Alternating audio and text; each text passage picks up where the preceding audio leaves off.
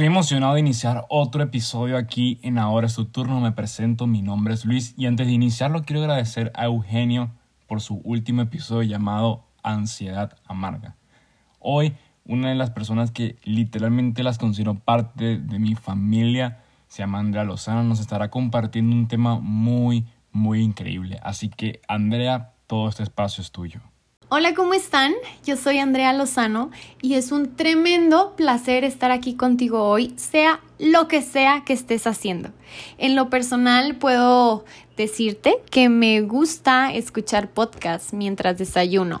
Creo que es mi momento favorito para hacerlo porque me inspira o me deja pensando a lo largo del día sobre ese tema que escuché. No lo sé, es algo meramente personal, pero me gustaría saber qué piensas tú, estaría muy interesante, realmente nunca lo había pensado hasta, hasta el día de hoy. Escríbenos en la cuenta de Ahora es tu turno, está, está padre conocer diferentes formas de a qué momento del día te gusta más escuchar un podcast o qué día de la semana prefieres para escuchar un podcast. Creo que podemos sacar muy buenos hábitos los unos de los otros. Y bueno, wow, la verdad es que Nunca en mi vida había imaginado que iba a estar hablando, haciendo, pensando, diseñando un podcast. Y eso que mi carrera se presta primeramente para estar frente a la cámara o un micrófono. Sin embargo, a mí me gustó más estar detrás de bambalinas, donde la verdadera magia sucede, al menos a mi parecer. Así que hoy me siento honrada por esta invitación que literalmente me saca de mi zona de confort y me esfuerza a sacar una faceta diferente de mí. Y la verdad es que amo que esto suceda porque me encanta estirarme. Aunque el proceso duela un poco o duela un mucho, creo que todos los seres humanos deberíamos eh, conscientemente estirarnos algunas veces en el año. Ah, trae demasiado provecho personal. Y quiero platicarte que desde que acepté la invitación de Luis, sabía que tenía que darme un tiempo para sentarme mentalmente a la orilla del mar con mi traje de baño color amarillo, que es mi favorito, cerrar los ojos y preguntarme la dirección de mi voz para este podcast.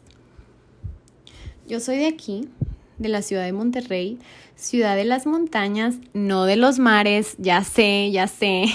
Sin embargo, cuando mi mente se abruma con exceso de contenido, me voy a mi lugar feliz, que en este caso es la orilla del mar, con mi traje de baño amarillo empapada con el agua de las olas y de la arena en mi piel.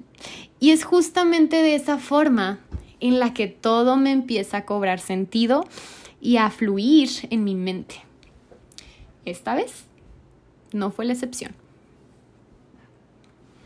Así que hoy quiero pedirte que te imagines que estás conmigo en mi lugar feliz, con tu traje de baño favorito, sentado de la manera en la que te sientas más cómoda o más cómodo. El clima está fresco, parece que una pequeña tormenta se aproxima. Podemos escuchar el ruido de las gaviotas y de algún niño que a lo lejos juega con sus padres en la arena con una tina roja, muy típico. Ahora mira hacia el océano, que está profundamente azul. Escucha el crujir de las olas y vamos a platicar un poquito. ¿Alguna vez te has preguntado cómo se hacen las olas del mar, cómo se forman o algo por el estilo. Yo sí. Verás, te voy a tratar de explicar un poco. A mi manera, porque no soy experta. Las olas del mar son ondas que se generan por la fuerza del viento y son restauradas por la gravedad. Esto significa que el viento fricciona con la superficie del agua, ocasionando un arrastre sobre la misma. De esta manera, a medida que la fricción aumenta, se va incrementando el tamaño de la onda en formación, es decir, de la ola. Y sabes, creo que esto pasa exactamente igual con nuestra lengua. Y específicamente con las palabras que salen de nuestra boca y que nunca debieron de salir. ¿Alguna vez has oído el dicho de que las palabras se las lleva el viento? es completamente real en el sentido que le des. Hoy, el sentido al que me refiero es a esa información que alguien nos confió o que escuchamos de una tercera persona y nosotros externamos como esa onda que se expande gracias al viento y que se va haciendo más grande conforme más profundidad empieza a tener, como las olas, que en nuestra vida actual podemos llamarle chismes o murmuraciones. Realmente es un tema del cual durante mi vida no le había prestado la menor atención. Siempre pensé que era normal y que pues es algo que no depende de mí, ¿no? Sino que simplemente pasa y ya. Hasta hace aproximadamente un año que me topé con otra realidad. Y creo que tanto tú como yo conocemos esto perfectamente bien, ya sea porque haya sido partícipe de una murmuración o porque hayamos sido los afectados de dicha murmuración. Y es que ¿Estás consciente de lo, de, que, de lo que esto significa? O sea, ¿estamos conscientes de que esto es un tema de integridad e identidad? ¿Cómo? ¿Por qué? Te explico. Refiriéndonos a la honestidad, la lealtad, la honradez, la veracidad y el respeto por la vida ajena. Esto es un autocontrol emocional. Y tú y yo lo podemos tener. Tú y yo fuimos hechos para ser así. En esto radica tu identidad. Es decir, si nosotros estamos hechos a imagen y semejanza de nuestro Creador, y esta es una de sus múltiples cualidades, entonces lo contrario a esto genera un problema de identidad. La falta de integridad genera un problema de identidad. Sí, así. La falta de integridad genera un problema de identidad. ¿Sabías que el chisme es una práctica que afecta a demasiadas personas? Ajá, al que lo habla, al que lo escucha y a la persona que es objeto de los comentarios. El chisme proviene del impulso contrario al amor. Y en sí, no es completamente tu culpa o la mía caer en él, ya que es muy difícil ser íntegro hoy en día, eso, eso lo entiendo. Tenemos dos razones grandes y muy simples, que es nuestra naturaleza pecaminosa y que en los tiempos en que vivimos esto es demasiado fácil. Literalmente la murmuración o el chisme llegan hasta nuestros oídos, nos consumen la boca sin siquiera buscarlo. Pero sabes, de lo que abunda el corazón es de lo que habla la boca. De modo que la pregunta no es ¿por qué me gusta hablar de otros? sino ¿cuál es el secreto? ¿Cuál es la profundidad que tengo tan guardada dentro de mi corazón que me hace decir lo que digo o que me hace ser partícipe de ello? Y la verdad es que las respuestas a estas preguntas solo podrás encontrarlas tú en tu intimidad con Dios.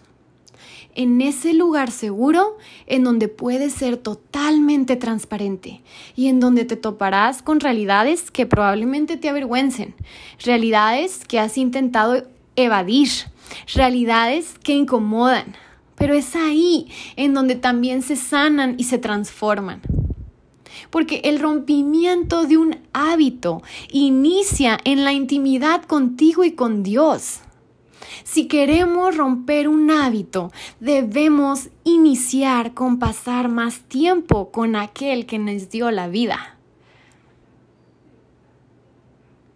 Yo no soy una experta en el tema. Es más, todo lo contrario. Me pongo vulnerable ante ti diciéndote que es un problema con el que yo también batallo. Pero la cuestión aquí radica en el qué tanto haces para detenerlo, para luchar en contra de él. Tal vez tú estás haciéndote consciente de ello hoy. Y sabes, te tengo buenas noticias. Cada día, cada hora, a cada momento tienes la gracia de Dios a tu favor y la sabiduría del Espíritu Santo listo para susurrarte una nueva dirección a tus palabras. Dios nos enseña que la vida y la muerte dependen de la lengua. Así que vamos a dar vida con nuestras palabras. Utilicemos nuestra mente y nuestro corazón para compartir aliento y libertad. Es por eso que quiero compartirte cinco acciones pequeñas que me han ayudado a mí a poder nadar entre las olas. Número uno. Elige tu círculo cercano para confiarles tu corazón. Jesús nos enseñó a relacionarnos. Él tenía a sus 72, a sus 12, a sus 3 y a sus otros 3. Es decir, Jesús tenía a sus 72 seguidores que enviaba a hablar las buenas nuevas, tenía a sus 12 discípulos con quienes compartía mesa y se relacionaba, pero también tenía sus otros tres con quienes oraba y profundizaba. Sin embargo, tenía a sus otros tres amigos, Marta, María y Lázaro, con quienes hablaba de cualquier cosa.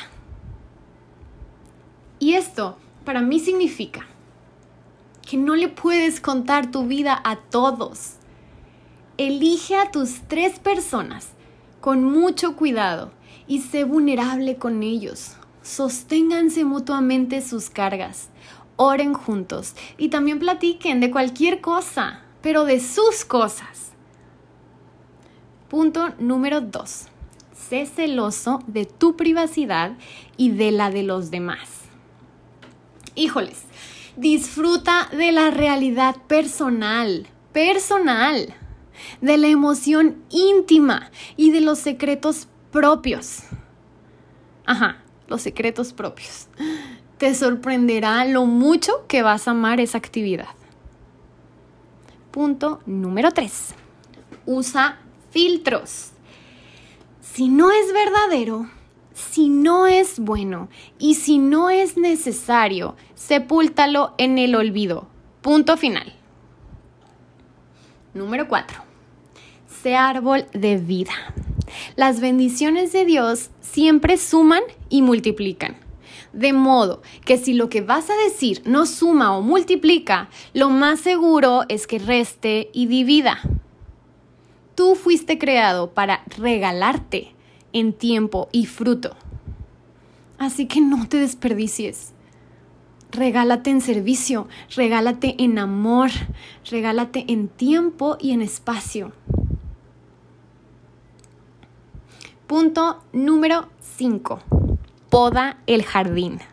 Ajá, si tienes que podar el jardín, entonces ve por las tijeras porque una buena poda le da fuerza a los nuevos frutos. De modo que si hay alguna persona, situación o práctica en tu vida que te impida el crecimiento, con el dolor de tu corazón, ponle fin y que sea un fin de raíz.